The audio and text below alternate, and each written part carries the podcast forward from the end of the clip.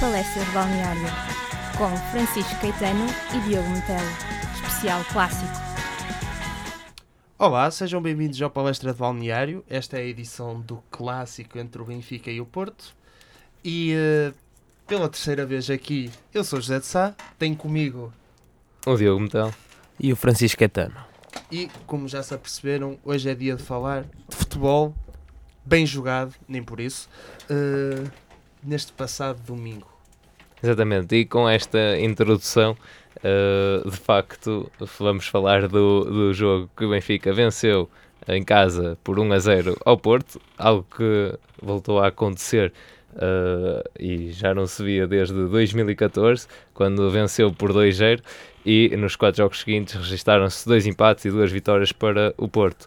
Esta derrota do, do Porto na, foi a segunda na Liga uh, e, portanto, igual aqui o registro de derrotas na época passada. Caetano?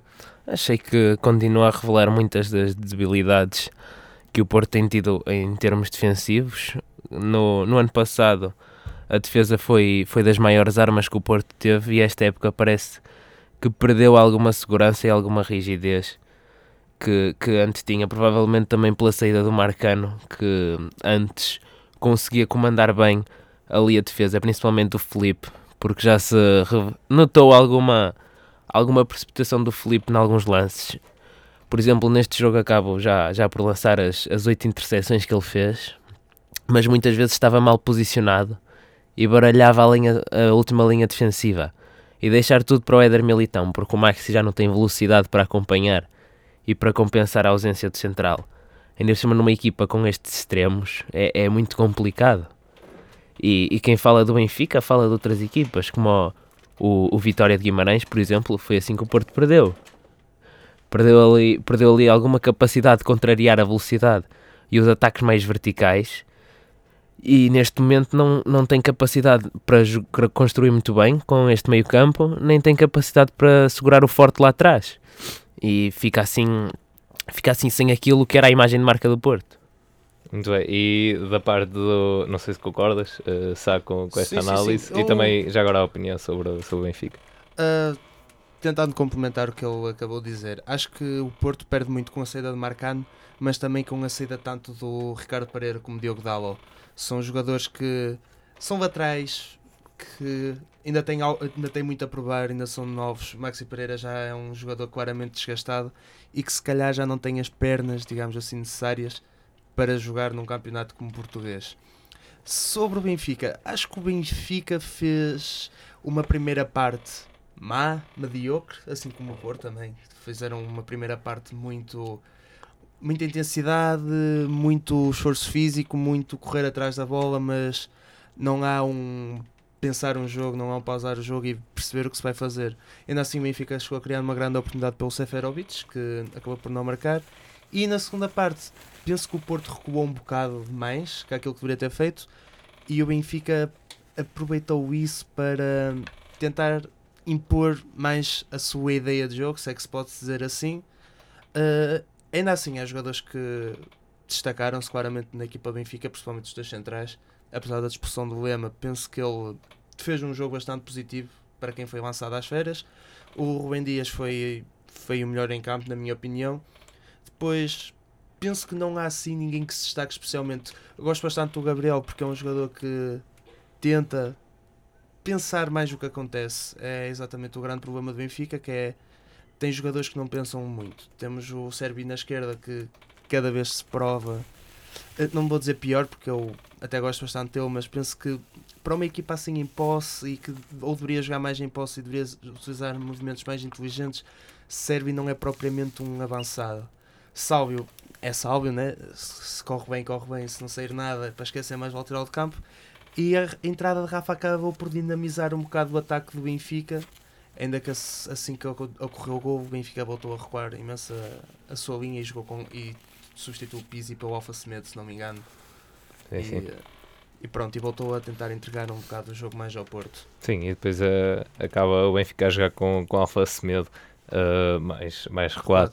Um, aqui, quanto a falar, falaram já agora para, para introduzir estes dados, uh, Maxi Pereira uh, falava talvez aqui eu na, na experiência que ele já possa ter. Este foi o 25 clássico uh, entre o Benfica e o Porto que disputou, 20 ao serviço do, do Benfica. Também, já agora, Felipe chegou ao jogo número 100 pelo, pelo Porto e do lado do Benfica, penso que Feija uh, chegou ao 100 no campeonato. Ao 100 no campeonato, exatamente. Portanto, aqui também, uh, a nível de, de, experiência nestes jogos, é algo que, que estes três jogadores já, já têm. Um, e, e, não sei se, por exemplo, comentares aqui a prestação de, de Feija já agora. Foi um jogo um bocado atípico para o Feija, suponho. Eu uh, acho que é um jogador que, que se vai sempre destacar muito mais pelo momento defensivo que pelo momento ofensivo, porque as bolas naqueles pés não é propriamente um indicador de confiança, mas mesmo assim penso que foi eh, que esteve bem e não esteve ao mesmo tempo. Penso que às vezes certas movimentações de jogadores do Benfica, como Grimaldo, por exemplo, despenho demasiado. E eh, se com equipas como, sei lá, não querendo respeitar um Nacional, um, ou um Guimarães, digamos assim, equipas que são, não têm a qualidade e os recursos do Benfica e que não, às, por vezes nem sabem aproveitar, um, o Benfica acaba por não sofrer. Mas num jogo como o Porto, uh, deixar tanta coisa para o Feiza ter que eh, sustentar torna-se impraticável. E neste jogo acho que o Feiza não fez o jogo ao nível de que uma pessoa está habituada, fez um jogo mais fraco. Mesmo assim, serviu para ser, como quase sempre, um dos melhores do Benfica em campo.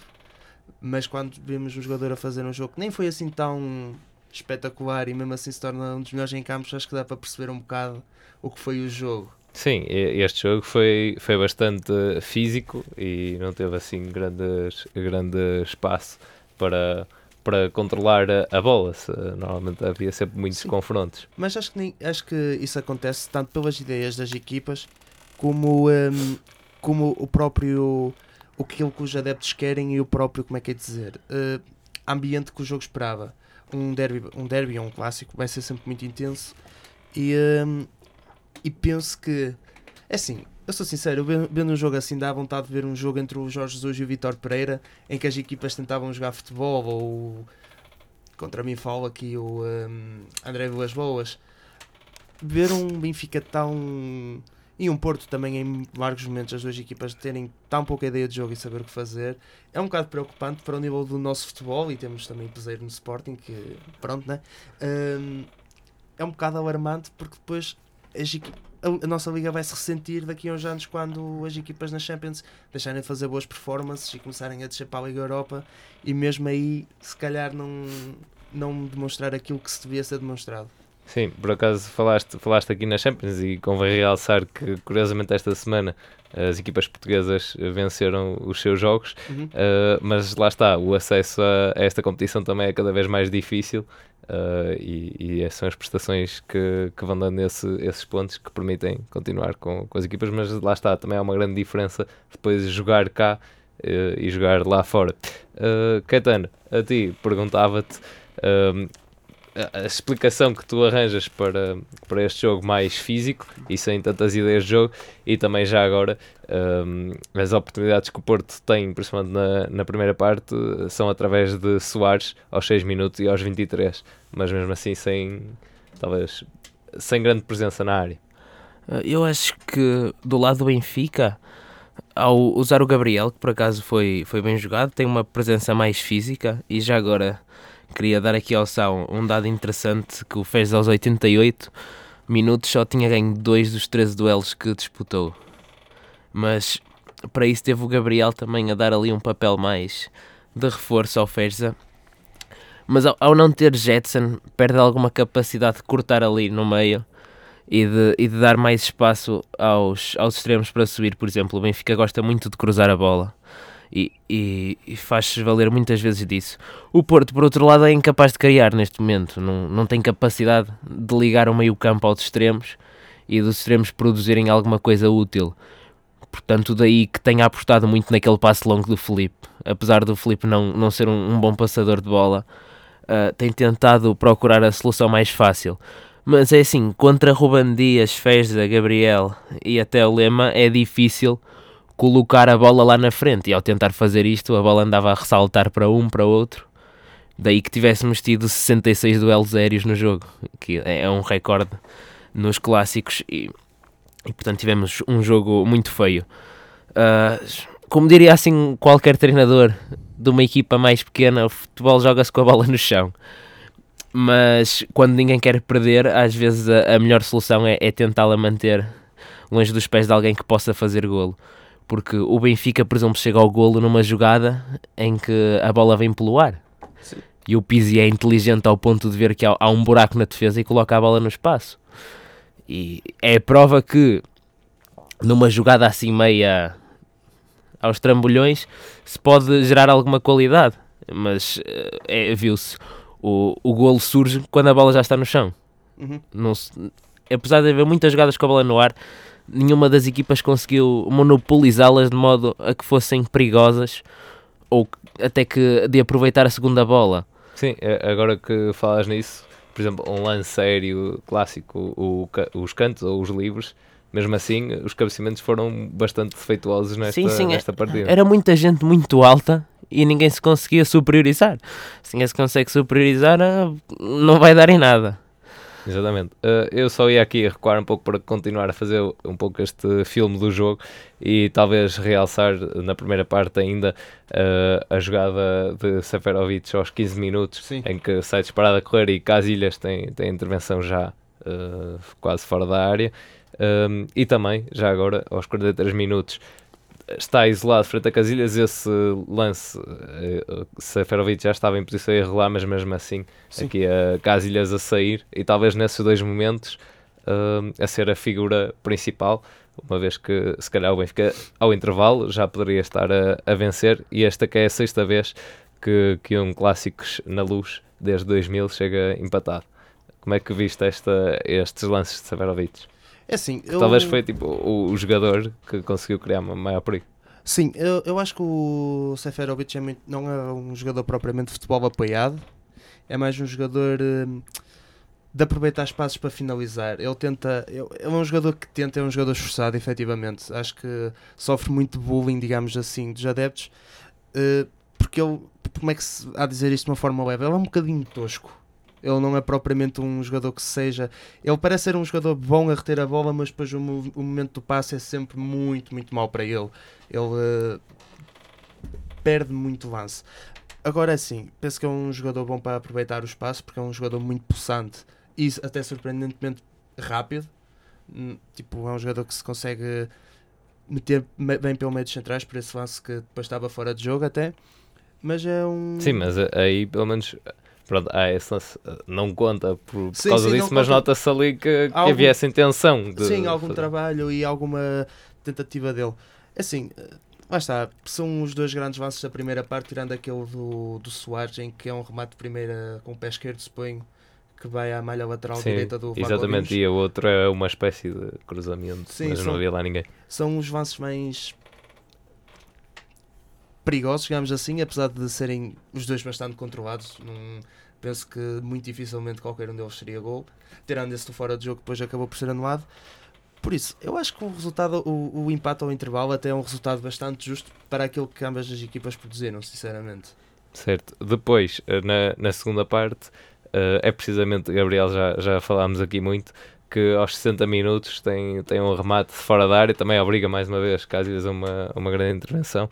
Uh, mas aí, de facto, uh, uh, o posicionamento, ele soube antecipar um pouco aquilo que a jogada, como é que a jogada se ia desenrolar e mesmo a bola chegando até ele, houve ali muito, muitos toques, muito ganhar aqueles ressaltos. ressaltos. Exatamente. portanto, chega um momento do jogo em que tem o remate, pronto, momento bom, mas antes continuar a haver sempre esses, esses ressaltos. Sim, hum, lá está. Eu acho que o Gabriel é aquele jogador que quando. É assim, não querendo dizer que o Rui Vitória é um mau treinador, mas penso que um treinador com ideias diferentes, um treinador com uma ideia diferente de futebol.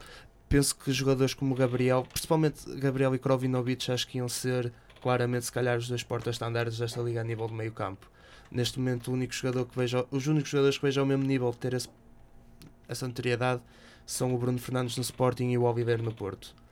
Um, mas sobre a segunda parte, lá está, acho que o Benfica entrou melhor, acho que o Porto entrou mais atípico, se calhar um bocado mais recuado, porque uh, lá está, estava a ver que se calhar deveria explorar a, defesa do Benfica com jogadores mais rápidos, com o Marega, que também foi uma arma muito explorada, que é o típico remate longo para o Marega, e com o Soares, que são jogadores muito pesados, muito fortes. E lá está, tinha o Brahimi na esquerda, que acabou por não ter um jogo positivo. O Corona entrou, entrou a meio do jogo, mas também, tirando uma outra coisa, não, não foi um jogador assim muito em evidência e tentou aproveitar-se isso. O Benfica chega com alguma sorte, a 1 a 0. É um maço muito fortuito.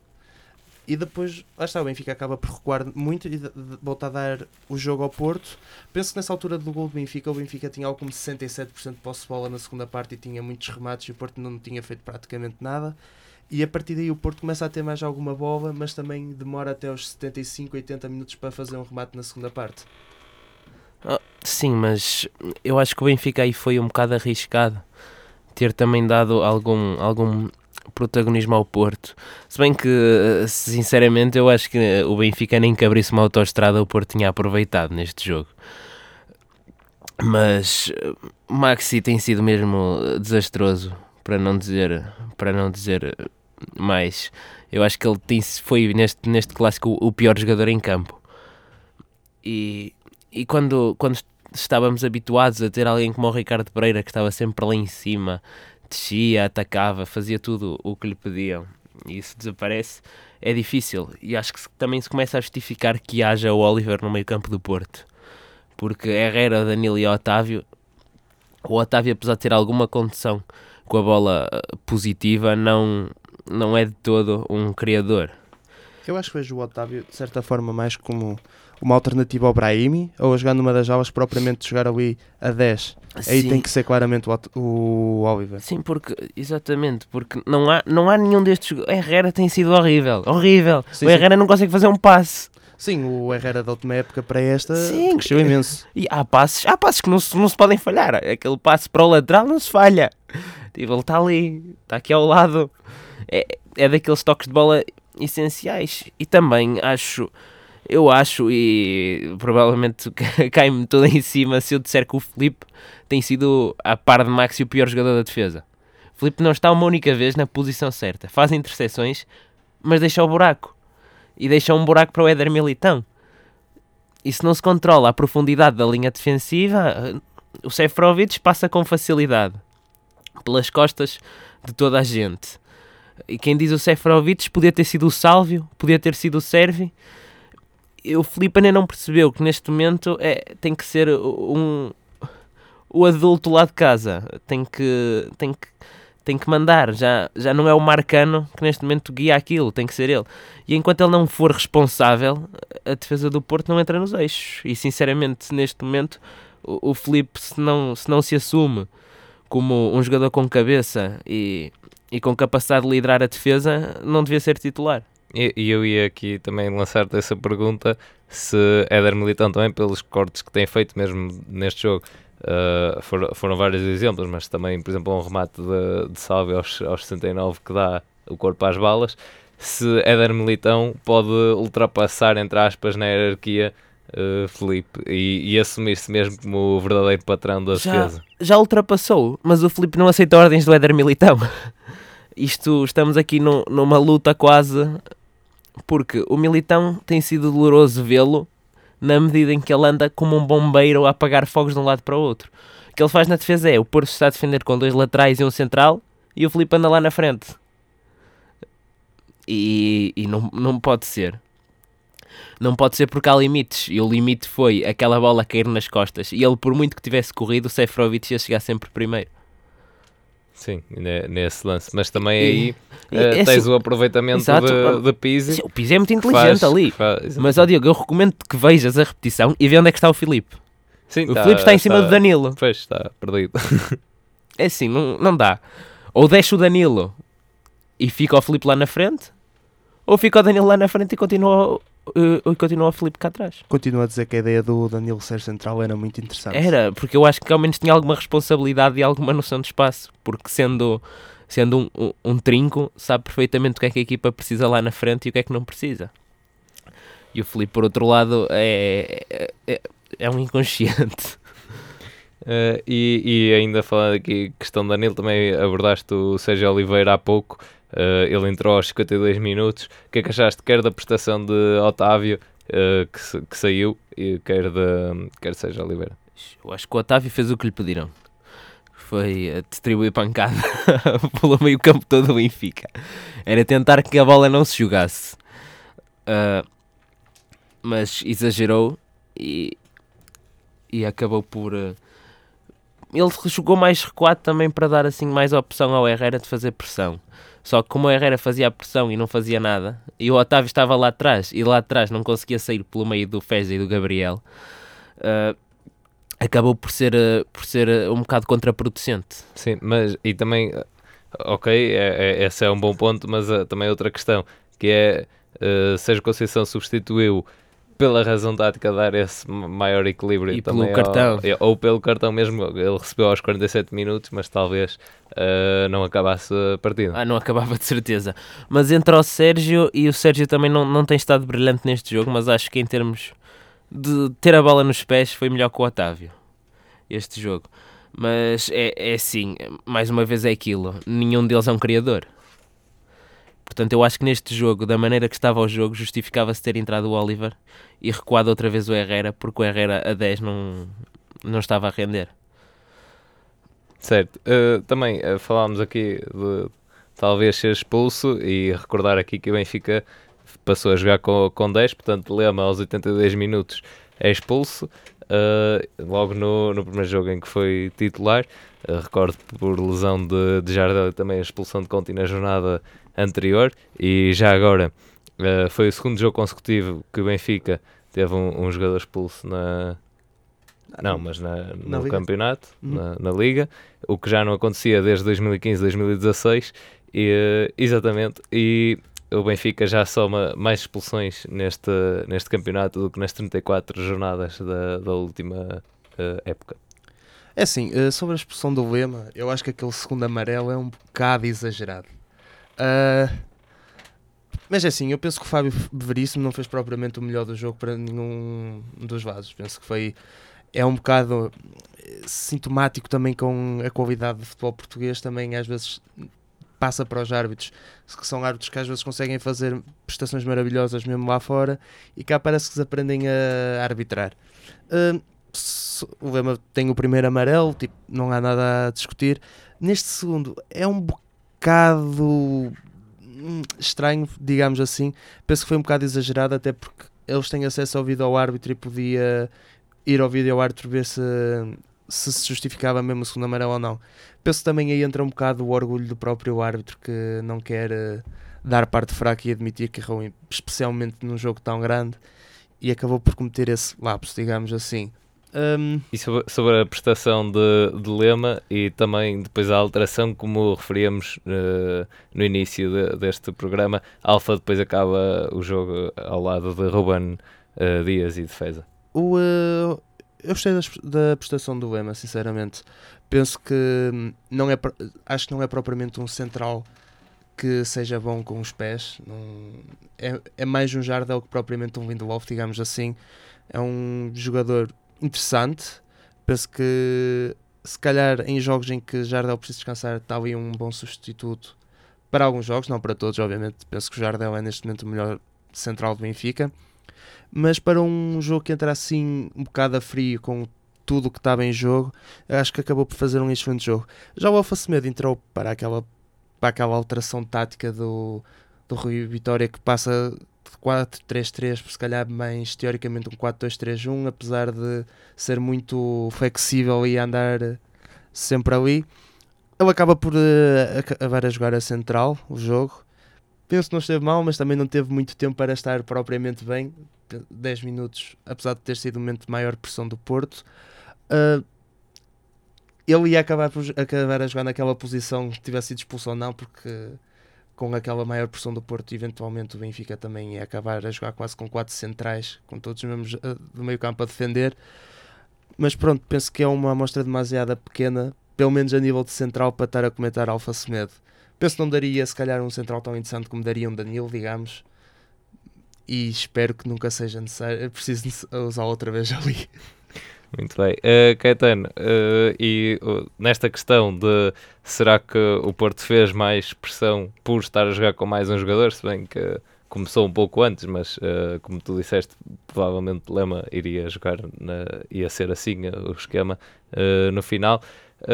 Se o Porto poderia ou não ter começado mais cedo com essa pressão, entrar assim, ou se esperou muito, não diria jogar para o empate, mas estar muito na, na expectativa. Ah, mas jogou para empate, isso não tenho dúvida.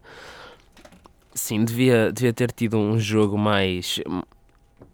mais um estilo de jogo mais agressivo, mas também com, com a perspectiva de, de explorar as alas. Porque o André Almeida tem muitas debilidades nas bolas nas costas e o, o próprio Grimaldo é, é, é, excelente com a bola nos pés, mas não é, não é um dos melhores a, a defender também pela estatura, tem algumas dificuldades nas, a, a, tentar controlar as bolas nas costas e também por o lema ser extremamente lento. Podia ter tentado explorar aí, por exemplo, um lançamento com um passe longo, mas mais na zona do meio campo.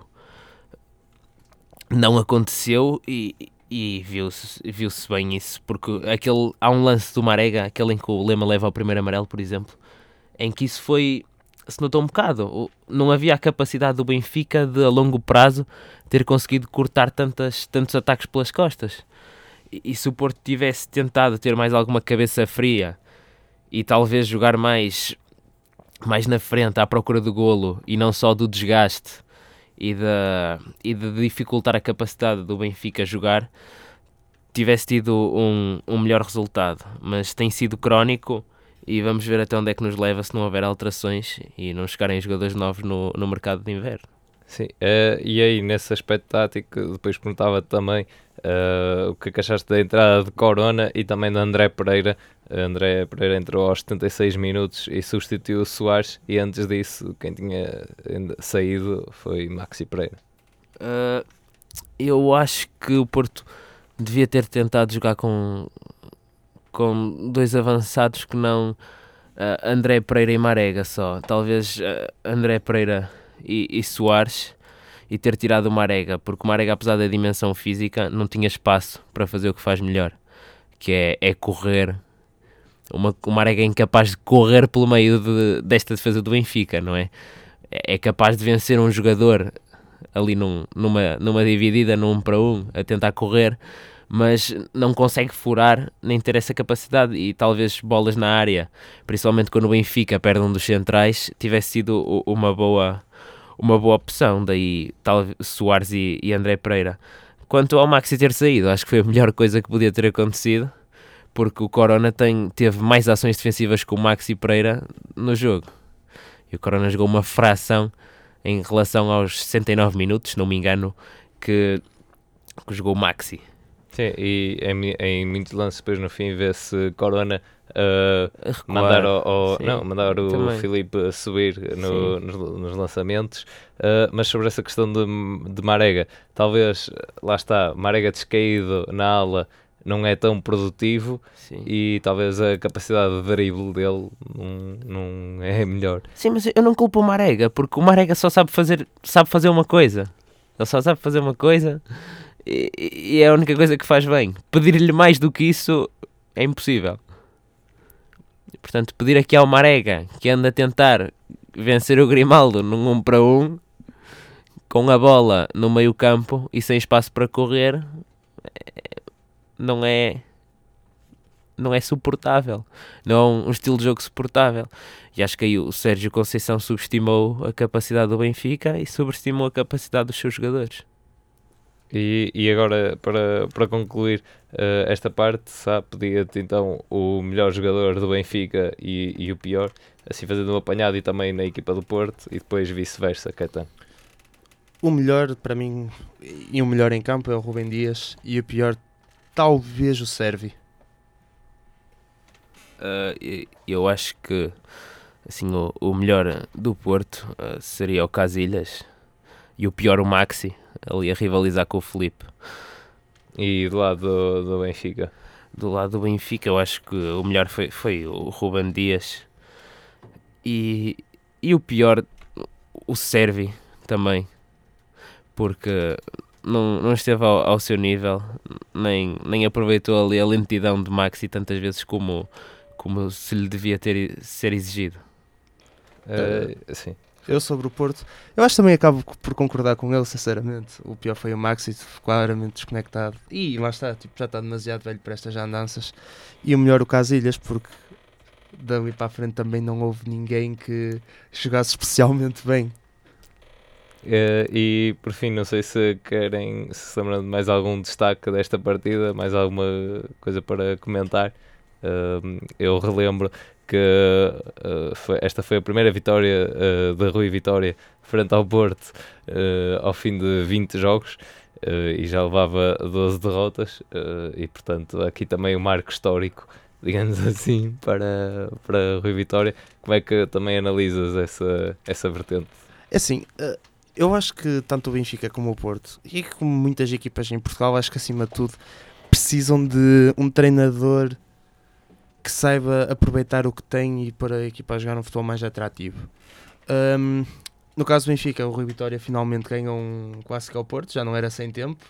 Uh, assim, já teve clássicos em que teve bastante azar, lembro especialmente do primeiro, em que o Casilhas teve um, uma exibição monstruosa, que depois o Porto acaba por ganhar 2-1, penso eu.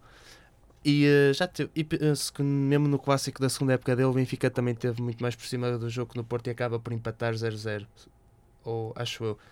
E um, agora sobre o Rui Vitória em si, que eu acho, acho que o Benfica tem o melhor plantel em Portugal neste momento de longe, tem muitas mais opções que, que as outras equipas. Penso que neste momento ter um do meio campo à frente as opções que o Benfica tem é absolutamente ridículo e não, e não é que não se justifique, mas acho que um treinador diferente que conseguisse aproveitar tudo o que tem e pôr o Benfica a jogar um, um futebol mais mais elegante, se calhar com melhor pressão, porque o Benfica defensivamente tem muito, muita falha esta época.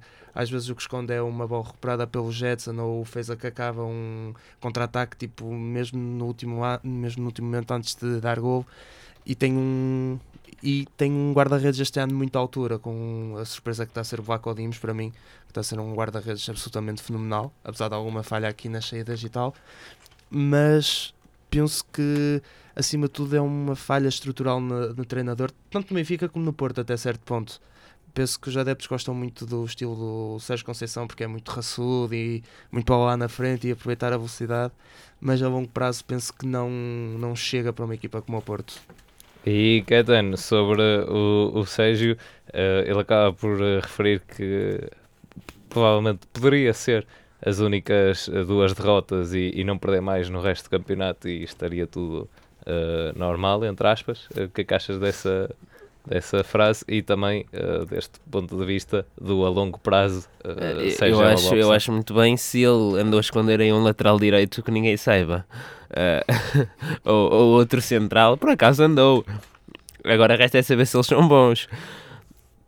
Porque da maneira que o Porto está e com os jogadores que tem neste momento, acho que o Sérgio Conceição não é capaz de dois milagres seguidos. E quanto ao Benfica, custa-me. Custa muito perder para o Rui Vitória. Porque eu acho que este Benfica, com, um, com este plantel que tem, se tivesse um bom treinador, é, era, era imparável na Liga Portuguesa. E mesmo lá fora, teria, teria muito sucesso porque tem muitas soluções e muita qualidade. E, e assim, uh, vamos concluir este episódio de análise ao clássico entre o Benfica e o Porto, que, que os encarnados venceram. Relembrando apenas que, du que duas épocas depois o Benfica está invicto à sétima jornada. Uh, relembro que em 2016-2017 possuía 19 pontos e uma diferença de golos de 13 positivos e agora a menos 3, portanto apenas 10 golos positivos. Face a, a, este resultado e também aos resultados da jornada, o Benfica encontra-se em primeiro lugar uh, com 17 pontos e o Braga, que empatou frente ao Rio Ave uh, a uma bola, também tem 17 pontos. O Porto chega em terceiro lugar com 15 pontos e uh, em seguida, uh, em quarto lugar, o Rio Ave com 14 pontos e assim de forma uh, pouco esperada o Portimonense venceu o Sporting uh, por 4 ah, bolas a 2. Não é assim tão inesperado. E... Quem tem na caixinha? Não, mas uh, sim. e portanto o Sporting está em quinto lugar com 13 pontos. Uh, eu vos perguntei então aqui uma perspectiva para, para o resto do campeonato. É assim, eu acho que este campeonato vai ser daqueles campeonatos quase como 2004-2005. Penso que não vai haver assim numa equipa que vai fazer um, uma quantidade estupenda de pontos. Penso que eventualmente com o cansaço das competições europeias, com taças e assim, as equipas vão cair um bocado, os grandes, e uma equipa como o Braga, que apesar também ter que jogar as competições europeias e as taças, mas penso que tem um plantel relativamente profundo para, o, para a equipa que é e para não ser um grande. E penso que vai, vai eh, conseguir manter o taco a taco com Penso que o Braga neste momento é o maior favorito ao terceiro lugar para cima também, assim como o Benfica e o Porto. Infelizmente não vejo o Sporting assim tão bem, porque peseiro, né? E os jogadores de Sporting também não inspiram muita confiança, muitos deles. Mas hum, penso sinceramente que vai ser uma luta um bocado a três entre o Benfica e o Porto e eu e o Braga muito na expectativa. E Caetano, a tua opinião sobre sobre, sobre, para o resto da, da, do campeonato. Daí também aqui lançando só este dado que na próxima jornada joga o Vitória frente ao, ao Braga. Uh, joga também o Belenenses frente ao Benfica e já agora o Porto frente ao Feirense. Uh, temos derby domingo? Exatamente. Ah, é bom. Uh, eu já tinha falado do Sporting nos últimos programas e, mantenho que o Sporting vai ter uma, uma má prestação nesta, nesta liga. Acho que o Sporting, por outro lado, tendo em conta a situação em que está, pode vir a surpreender um pouco na Liga Europa. Se, se pelo menos aos, 8, aos, aos 16 avos chega, e acho que se tiver alguma sorte no sorteio ainda pode ter alguma capacidade de ir longe, mas na Liga não, não tem capacidade para manter um para ser coerente ao longo de um ano inteiro. E já se começou a ver isso.